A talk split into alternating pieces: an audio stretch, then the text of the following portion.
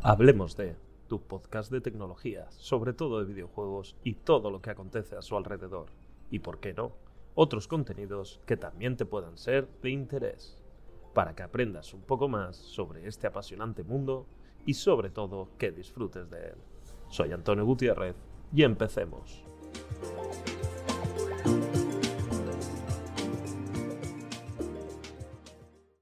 Muy buenas a todos, Hoy vamos a hablar de CD Projekt y la segunda vida que está teniendo Cyberpunk o Cyberpunk, si eres castellano parlante.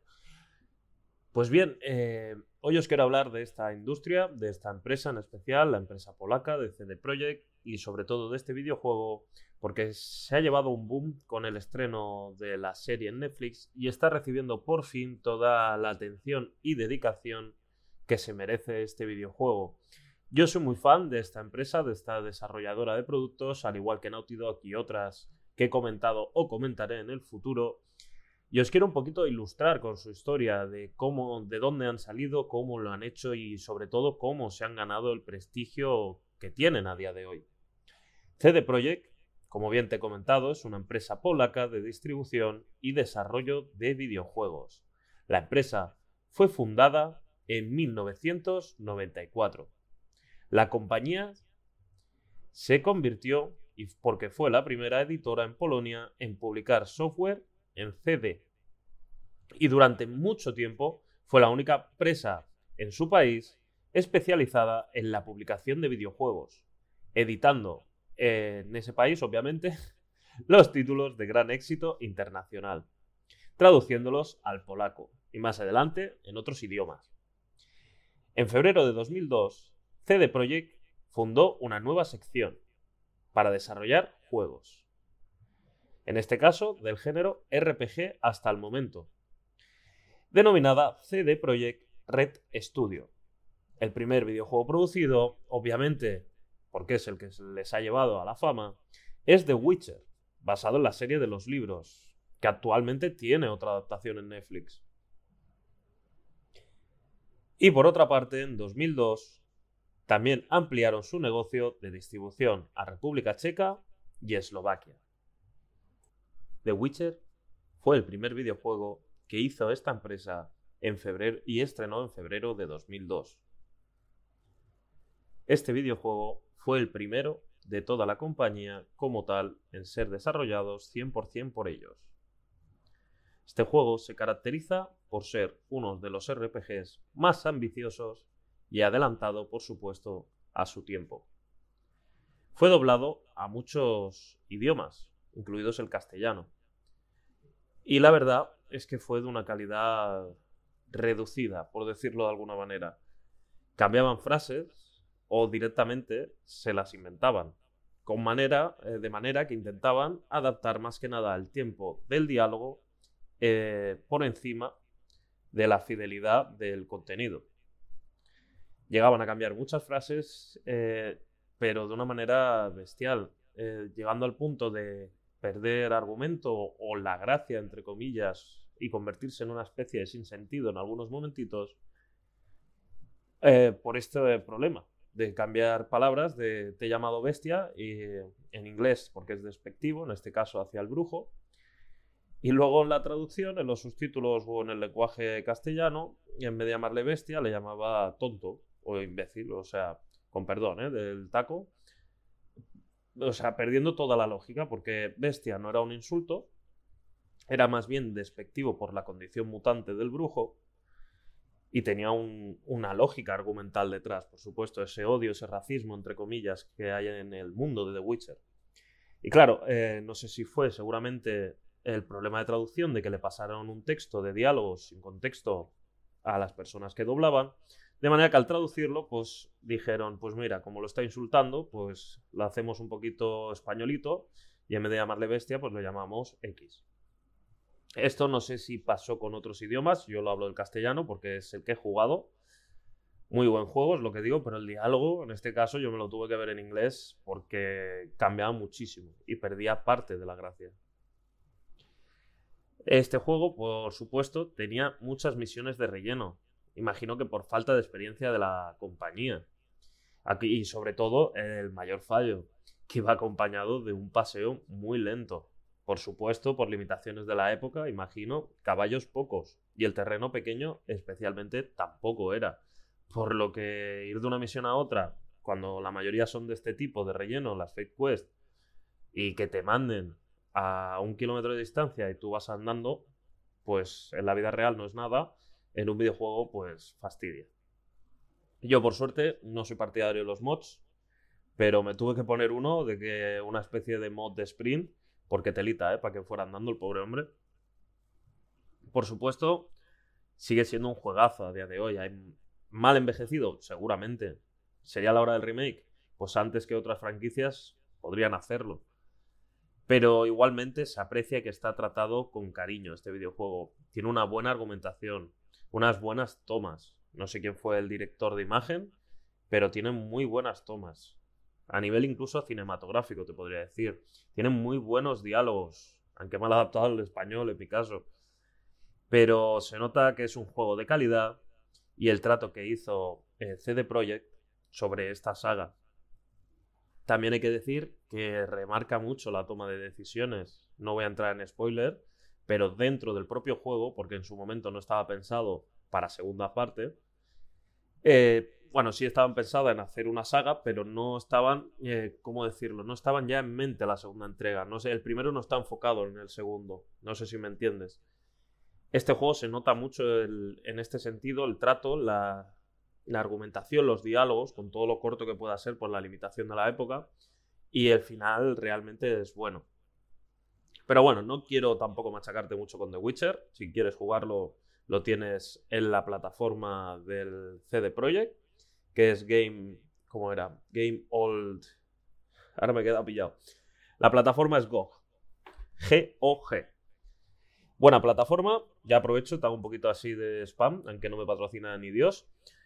Pero esta plataforma va muy bien porque te une las cuentas de Epic, Steam y de Ubisoft y de todas las plataformas en una para que tengas tú tu biblioteca unida.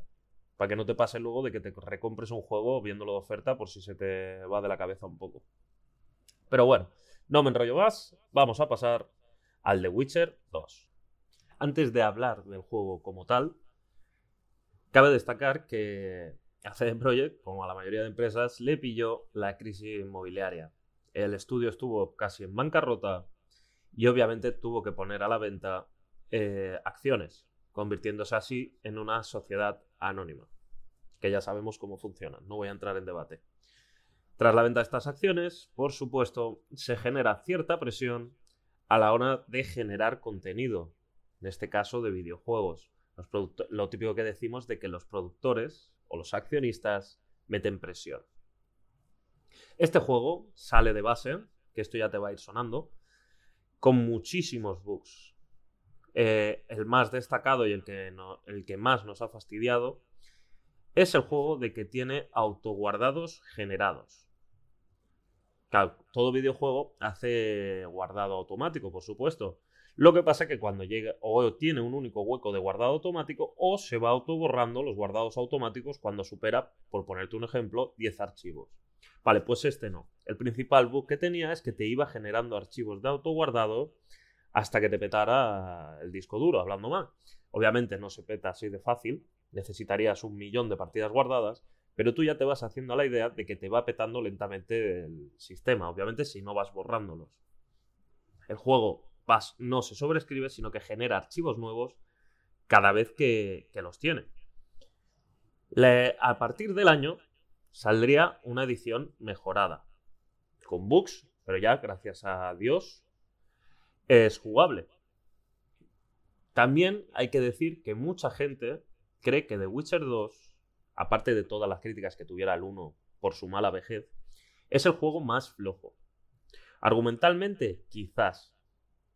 A nivel del lore de los tres juegos es el que menos recarga cosas, pero te monta las bases de lo que sería el futuro el 3 sigue siendo sobresaliente, ya dispone de muchas variantes dentro del juego para avanzar por la misma historia. ¿Eso qué quiere decir? Todos sabemos que los juegos de toma de decisiones mínimo tienen dos finales. Da igual si es el Dead Rising, da igual si es el Fallout, da igual si es The Witcher, da igual si es Cyberpunk, mínimo siempre hay dos finales. Normalmente denominados ruta buena, ruta mala. Un buen juego no tiene ni ruta buena ni, ni ruta mala, sino que te deja los dos males. ¿Cuál mal crees tú que es menor? Bien, pues este juego, eh, durante avanzas por la historia, en la mayoría, que por eso eran, por ejemplo, criticados los de Telltale Games, cuando tú avanzabas por la historia, la historia al fin y al cabo era lineal. Lo único que te cambiaba era si había personaje X o personaje Y, o si el final acababa muriendo X o muriendo Y. Bien, pues con este juego es uno de los primeros donde la historia principal, en vez de basarse en A o B, por decirlo de alguna manera, el camino bueno, el camino malo, el camino de, yo qué sé, el camino de los perros, el camino de los gatos, pues aquí hubo dos variantes, que era camino humano, camino elfo, pero dentro de esas variantes eh, cambiaba con qué personajes podías hacer X cosas, como si rescatabas a uno, rescatabas a otro, eh, dejabas morir a uno, dejabas ir a otro, aparte de las dos vías principales, más luego el final, que también a partir de todo lo que has hecho se dividía en otras dos variantes más. No te quiero hacer spoilers, si no lo has jugado te invito a hacerlo. Eso sí, acuérdate de ir borrando las partidas guardadas. El mundo empieza a ser más grande. Ya el mapa de The Witcher lo era. Pero como te decía, era un mundo por limitaciones vacío, entre comillas. Aquí no quisieron pecar de un mundo grande vacío y lo que te hicieron es vamos a hacerte un mundo abierto, pero te voy a hacer avanzar por pasillos lineales para que parezca que está más vivo. No era un mundo abierto. No lo es. Los pueblos es lo más abierto que vas a ver. Lo demás son como mapas a lo Monster Hunter, por si lo has jugado, por zonas, lo que pasa que obviamente todos en la misma zona, pero para que te hagas una idea a lo Monster Hunter World. Parece que es un mundo enorme, una isla enorme, gigante, bonita, preciosa, fantástica, con unos gráficos tremendos, pero solo puedes ir por donde yo te diga. Pues aquí surge un poco la fórmula Monster Hunter en lo que viene siendo el mundo abierto. Te falsean pasillos. Y también una de las cosas muy graciosas es la implantación de mecánicas innecesarias. The Witcher ahora es Solid Snake, tiene misiones de infiltración con unos comandos muy torpes, con unas mecánicas muy malas, porque otra cosa que te voy a hablar son las animaciones toscas. Tú cuando normalmente golpea un personaje, el daño va por el hitbox. Hitbox es una caja invisible que tiene el personaje, por ejemplo, en la espada o en el puño, y cuando esa caja de mi puño toca la hitbox, que es la caja de tu pecho, es cuando se marca el porcentaje de daño. Si es en la cara, pues otro porcentaje. Pues no, aquí dijeron que las hitbox te las comes tú. Aquí lo hicieron a través de la animación. No sé a quién se le ocurrió, pero genial idea. O sea, cuando empieza la animación de atacar, vamos a decir que yo saco la espada, la arrastro por detrás del hombro y meto en lo que sería un sablazo en tu cabeza. O sea, ves la imagen en pantalla, ¿no? Pues el daño está justo cuando empiezo la animación. O sea, cuando pongo la espada detrás de mi espalda para coger el impulso para darte, es cuando yo ya te he hecho el daño. O sea, tú tienes que hacer la herramienta esquive o la de protegerte antes de que empiece la animación el otro personaje. Una fantasía. El daño asociado a la animación. O sea, nunca lo hagáis si queréis hacer videojuegos el daño por hitbox. Y si no hubiera otra elección que hacerlo por animación, cuando termina la animación, nunca al empezar, ni durante. Hitbox. Acuérdate, hitbox. Las decisiones de este juego, quitando las vías estas que te he comentado, pues son decisiones por voy por A o voy por B, voy por C o voy por D. Quitando estas decisiones, eh, argumentalmente no es que tengan un gran impacto más del camino A y B y del final, sino que están más enfocadas a la secuela posterior, a The Witcher 3. Ya hablaremos de él, no os preocupéis. Son notables los caminos, como te he comentado, camino de los elfos, camino de los hombres, camino de si salvo o no salvo a X personaje, más camino final, que qué hago yo, pues en el final del juego. No te quiero hacer spoiler porque si no, si has jugado sabes a qué me refiero.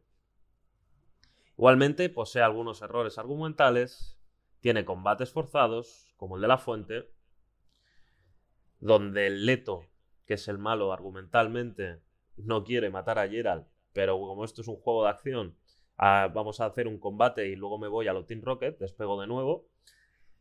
Y para rematar, esto es lo mejor que han hecho, ignoran el 50% del contenido de la precuela.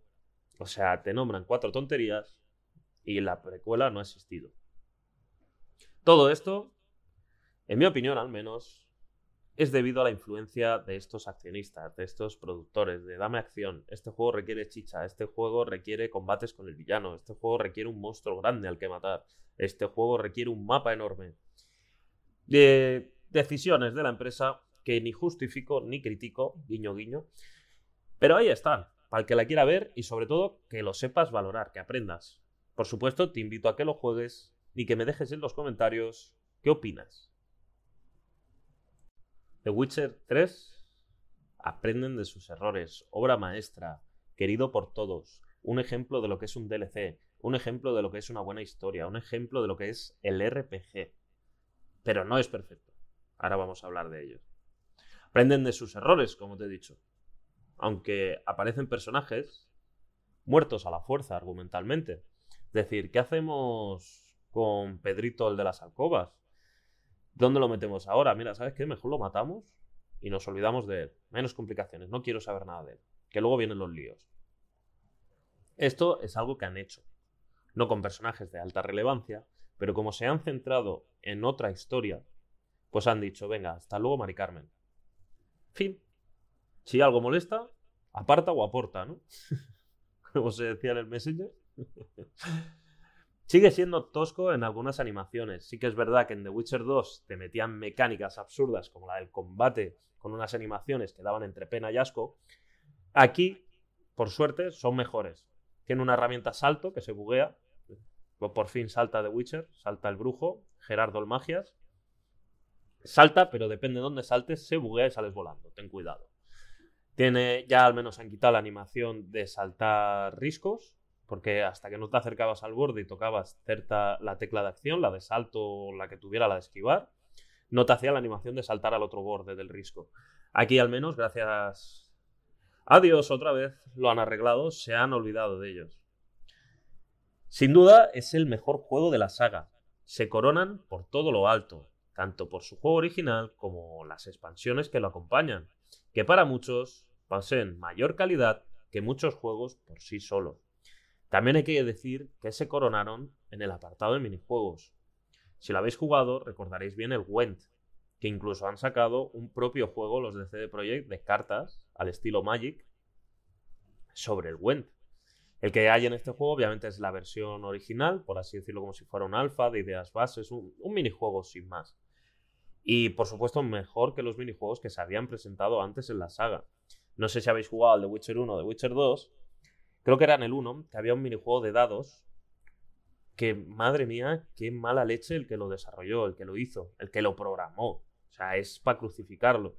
Ese video, el minijuego, perdón, eh, era de dados, rollo el dado mentiroso, como el, como el póker de...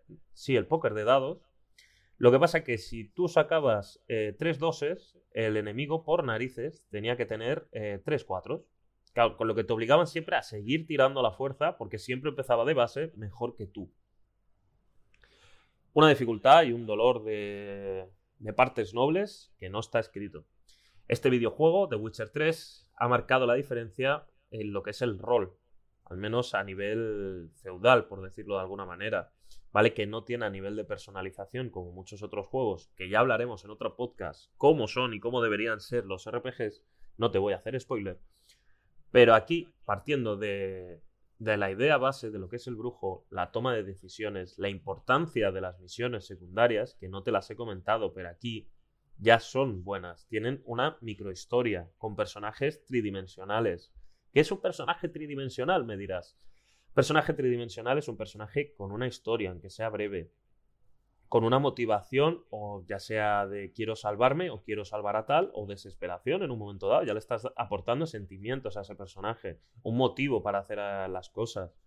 Estas misiones secundarias también te daban opciones de acabarlas de muchas maneras, tanto bien, mal o a juicio propio. O sea, a mí me da igual, dame la pasta, muérete, por poner un ejemplo. O mira, quédate la pasta que tú la necesitas más y hasta luego, Mari Carmen, ya volveré de aquí unos días. Y si volvías, siempre había diálogo o te lo acababan agradeciendo con la pasta o otra cosa, o con objetos. Son eh, misiones secundarias con vida que aportan. O sea, yo realmente me he llegado a viciar solo a las misiones secundarias. En plan de, mira, voy a hacer una pausa a las misiones principales, que le den por saco. Quiero descubrir los tipos de monstruos que hay. Quiero ver las historias que hay detrás de fantasmas, monstruos. Algunas sea la típica de, mira, tenemos un dragón. No, chico, el dragón no existe. Pues no, resulta que es un grifo. Pues mata al grifo. A la fin de la historia. Otras que era un fantasma, una maldición, un engaño. Los propios monstruos que querían cazar al brujo en una de ellas. Eh, hay infinitas. Bueno, infinitas tampoco, pero hay muy buenas. Ahora, eh, igualmente, no es el último juego que ha sacado, obviamente, CD Projekt. Vamos a pasar al siguiente. Tras el éxito de The Witcher 3, salió Thronebreaker, Went, y a día de hoy, el último, si no me equivoco, han sacado otra expansión más y no he tenido el placer de jugarla. de ese no te puedo hablar, porque no he tenido tiempo y sí, me podría leer unas noticias, pero yo prefiero darte mi opinión personal. Es una mezcla de tipos de juego, pero la verdad es que pinta muy bien si te han gustado tanto Wen como Thronebreaker. Yo me centraré en los otros dos. Cuando lo juegue, si lo quieres, ya te lo comentaré. Sacaron la propia versión, tanto online como con modo historia, Went para el competitivo y Thronebreaker con un modo historia de cartas siendo uno complementario del otro. Y el tercero, obviamente si te lo compras, también te darán cartas, bazas, etcétera, para el juego de Gwent. Fue un auténtico éxito. Yo lo empecé a jugar en ordenador porque fue la primera plataforma donde salió. Luego salió para Android, si no me equivoco, y después eh, para iOS. Tanto da igual si es tablet o el iPhone. Entre tanto, salió para las consolas pero por, la por el bajo nivel de jugadores, porque obviamente yo creo que es más cómodo jugar con un ratón o en una pantalla táctil, pues acabaron quitando, si no me equivoco, tanto de PlayStation 4 como de Xbox. La versión online se mantiene a día de hoy, acumulando un gran nicho dentro de los juegos de cartas y manteniéndose actualizado mediante los Season Pass, o sea, no es un juego donde haya unos jugadores que jueguen por aburrimiento, por fan, por vicio puro. O sea, igual no esté en la cúspide de lo más alto. Eh, quizás hayan otros juegos de cartas más famosos. Yo no soy, yo no estoy al tanto mucho de este mundo. Yo el único que me he viciado es al Went. Y la verdad es que hay bastante gente, hay muchísima. Eh, quizás no tanto como en el LOL, como en el Warcraft, porque son otros tipos de videojuegos, obviamente, de muchísimo más público. Pero dentro de su mundo eh, son unos videojuegos bastante famosos, con muchísimas ventas, sobre todo, no me preguntéis por qué, en iPhone y en iPad y en Steam. Obviamente Steam es la plataforma maestra, que junto a GOG, que te he comentado al principio, GOG, y es una pasada, la verdad. O sea, puede parecer una tontería, es un juego de cartas que me va a aportar, a mí me aburre, pues no. Eh, realmente tienes un ganche. En el del Thronebreaker, que es el del modo historia de un jugador, tiene unas grandes eh, minijuegos, entre comillas. No todo el rato es derrota, derrota, derrota. Y en tu culo explota, no.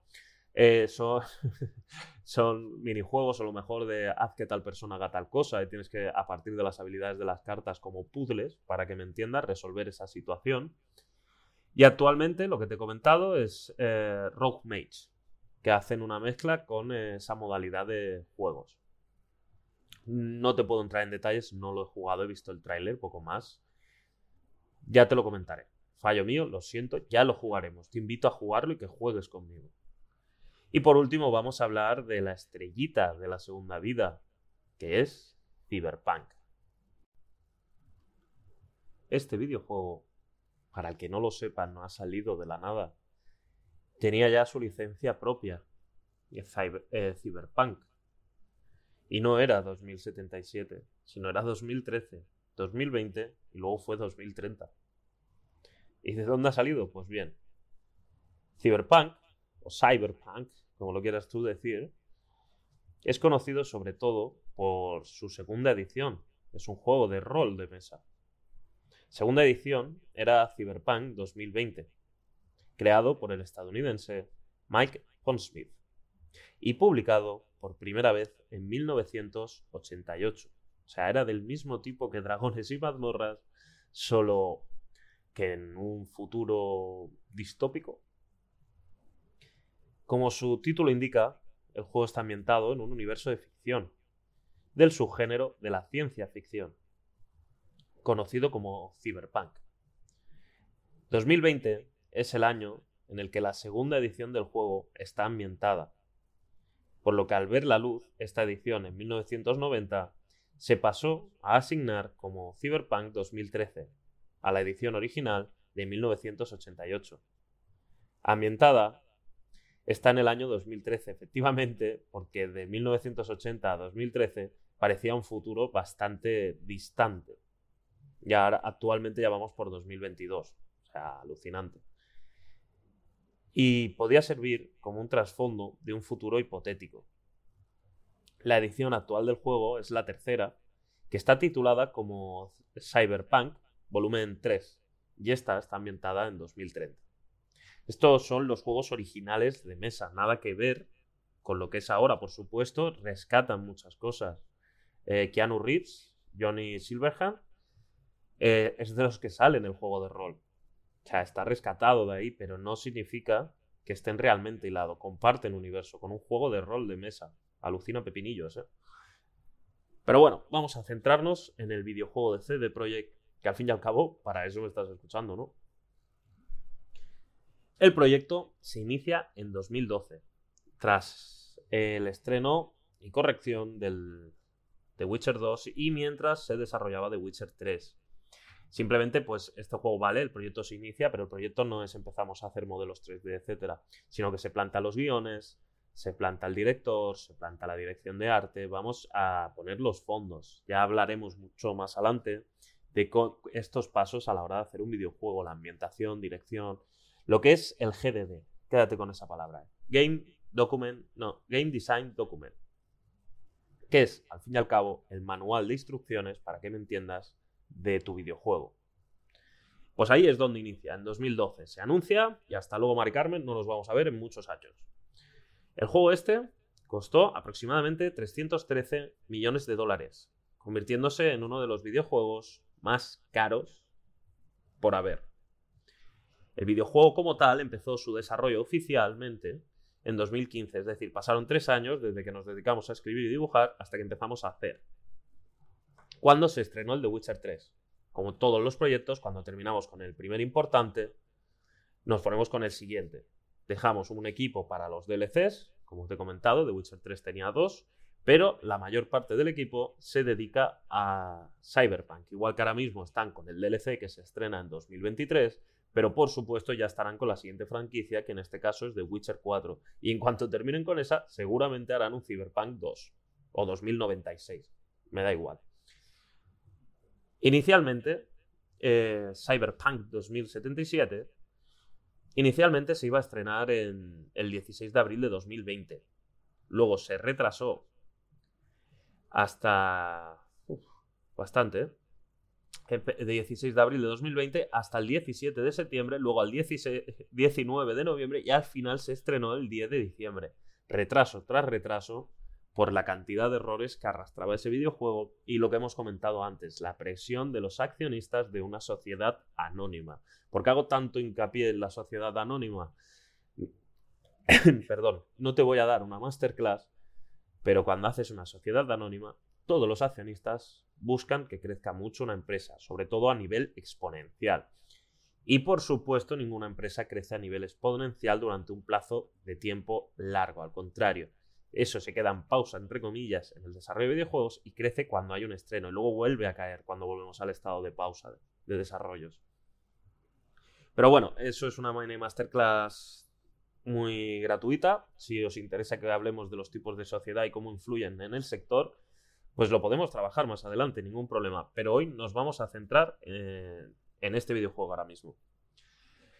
El juego se estrenó roto, sin excusa, roto, lleno de bugs, errores, mal porteado a la octava generación, haciéndolo injugable en esta, llegando al punto de tener que devolver los videojuegos de estas plataformas. O sea, esto es un nivel de desastre eh, es que ni en el fin del mundo es tan desastroso. Te saco un juego, porque obviamente no estaba planificado para PlayStation 4 y Xbox, y estaban desarrolladas para la siguiente generación, por lo que se fueron al garete. las consolas estaban mal porteadas, mal adaptadas. Al final existen. Existen tras la actualización 1.6, si no me equivoco. Ya se puede jugar, pero ya han dicho directamente desde CD Projekt, mira, hemos hecho lo imposible, hemos conseguido que funcione dentro de los errores que pueden haber, porque todo videojuego RPG tiene sus errores, es normal, son mapas muy amplios y con muchas opciones y mucha programación detrás y han llegado a la conclusión que han dicho, pues mira, hasta aquí. Lo hemos hecho jugable, te lo puedes pasar, lo puedes disfrutar. Juégalo en tu Play 4. Todos sabemos que el día de mañana, si eres muy fan, muy fan, digo, anda, que yo también. Si eres muy fan de la PlayStation 4, te acabarás comprando la 5, por supuesto. Pues ya saltarás de generación y ahí ya tendrás todo bien como debe ser. Un error para mí catastrófico. Es un escupir en la cara al jugador de la generación anterior. Pero bueno, eso ya te lo dejo a tu opinión. Yo ya me he pasado al ordena y yo ya me olvido de las plataformas. Pues lo dejaron de esa manera. Van a sacar ahora el DLC, si no me equivoco, gratuito. Y bien, este sale en 2023 para PlayStation 5, Xbox Series y para ordenador. Casi dos años más tarde, por fin, es jugable que yo creo que antes también se podía jugar, pero ya al menos la gente no es tan llorona. Y nunca, mejor dicho, como el ave Fénix, quédate con el logo de CD Projekt, eh, Cyberpunk renace, ahora en 2022, aprovechando en parte el boom que ha tenido la serie de Netflix, Edge Runners. Lo digo así como suena por si lo vas a buscar. Tú cuando me estés escuchando, sobre todo oyentes si vienes del futuro, de 2023 a posteriori, es... Ya está estrenada, búscala. O sea, son 10 capítulos, es fantástica, es magnífica. Si no sabes de qué puede ir el juego porque no lo has jugado, no le has querido dar una oportunidad porque lo odias. No, odiar tampoco, pero como te han hablado tan mal de él, o simplemente no sabes si te gusta el rollo este cyberpunk, pruébalo. O sea, mírate la serie, está muy bien. Para mí es fantástica, es un 10. Y mira que yo no soy realmente un fan de los animes. Crucificadme. A mí me ha gustado mucho a nivel de historia. Es una historia limpia, sin errores, en mi opinión. ¿eh? Y por supuesto, el juego va de la mano de ese rollo. Es una oportunidad de que la veas. No necesitas ver la serie en absoluto. Es más, sucede antes la serie que el juego. No necesitas jugarlo para ver la serie, ni viceversa. Hombre, en el videojuego pues puedes desbloquear ciertos objetos de la serie, pero quitando eso pues no te influye muchísimo y es totalmente recomendable. ¿Y por qué? ¿Por qué, no? Cyberpunk es un buen juego, muy buen juego. Pero por presión de accionistas o productores y todos los contratiempos que hayan podido tener, ya no voy a hablar ni del crunch, que es cuando te hacen trabajar horas de más en las fases finales de desarrollar un videojuego. Eh, no voy a entrar en ese trapo. Eh, yo le doy hecho la culpa más bien a productores y accionistas. Eso es lo que pienso yo. Seguramente han entorpecido el desarrollo y han generado conflictos a la elaboración del propio videojuego. No es nada nuevo, ha pasado en Rockstar, ha pasado en Ubisoft, ha pasado en muchísimas empresas, tanto productores, accionistas, eh, el crunch este que te comento, es algo que es como todo, ¿no? Nos comen los tiempos, las fechas. Por otra parte, CD Projekt, hasta la fecha, prácticamente solo habían trabajado en la saga de Witcher. Por eso quizás, entre lo ya comentado, puede que haya sido otro causante el tema de desarrollar este videojuego. Por la falta de costumbre, quizás en hacer unas ciudades tan modernas, tan grandes y sobre todo tan complejas, en trabajar con las físicas de vehículos y este tipo de ejemplos. O sea, quieras o no, un mundo medieval está más muerto, quitando los animales, que es más fácil de hacer, que no todo lo que incluye un tráfico, personas, los personajes literalmente no se repiten, los NPCs prácticamente parecen procedurales, no tengo ni idea. Sin embargo, en The Witcher todos eran los mismos. O sea, se nota la evolución, se nota el trabajo y se nota sobre todo el cariño, la dedicación meterse en un mundo de ciudades abiertas es competir eh, con GTA, directa o indirectamente. Es competir con juegos como Fallout, Outer Worlds, Skyrim. O sea, eh, ojito, eh, que se, dice muy pronto y quizás no seamos conscientes, pero esto tiene mucho trabajo con lo bien que se ve, con lo bien que está, las decisiones. Cremita en ramas. Pruébalo.